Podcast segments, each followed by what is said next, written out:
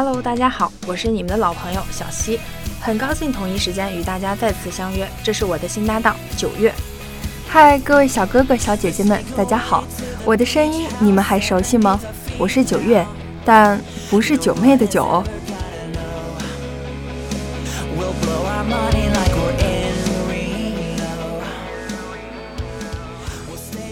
哎，九月，你这个衣服很好看啊，是吗？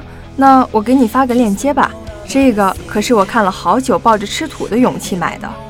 嗯，那那那你还是别给我了，我最近已经在吃土了。哎呦，别这样嘛，就放在购物车就好了呀。然后去兼职赚钱，有希望才有动力嘛。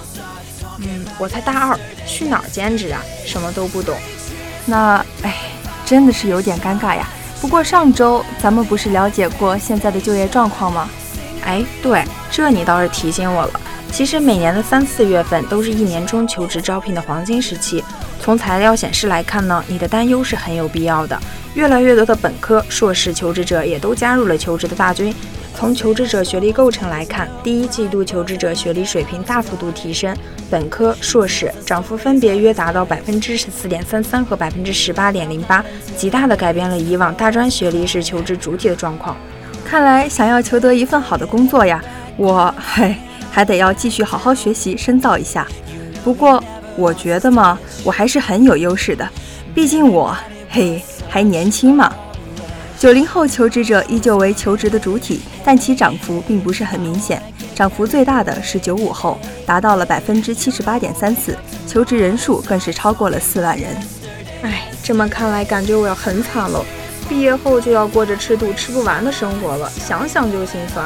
哎呦，别这么悲观呀，咱们可是社会主义的接班人，我们可得要好好努力接好这一班。说了这么多，那咱们也给广大九五后的同胞和零零后的小朋友们提一些就业建议吧。嗯，对，首先呢就是要选好专业。目前百万年薪砸向新经济领域，机器人专业也逐渐成为了一种新的热门。根据数据显示，中国人工智能人才缺口已经超过了五百万。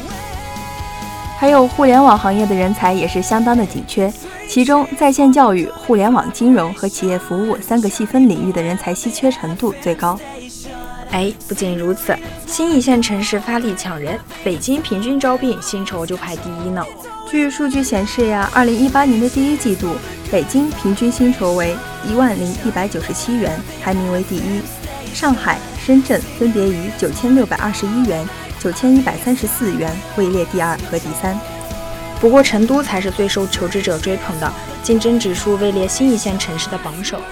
哎，看来我的成都梦呀，哎，又泡汤了。那小西，你毕业后想去哪个城市呢？从事哪个职业？这个，嗯，那我还是要好好想一想呢。哦，那好吧，容你时间好好想一想。下次再告诉我们吧。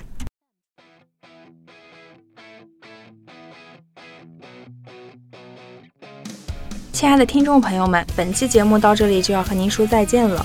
如果你有更多关注的话题，可以给我们留言或者发私信，告诉我们你的看法，让我们一起共同讨论。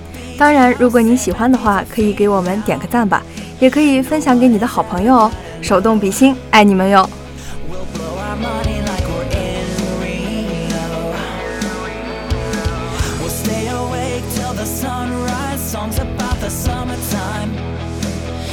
！the moon over the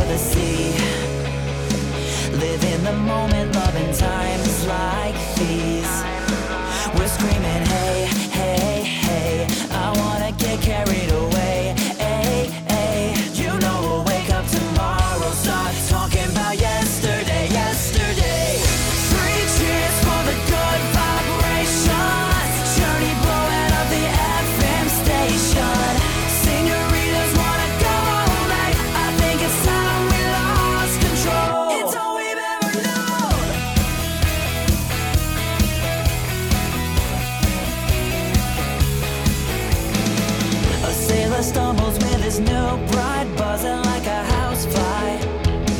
He tells the stories of his life.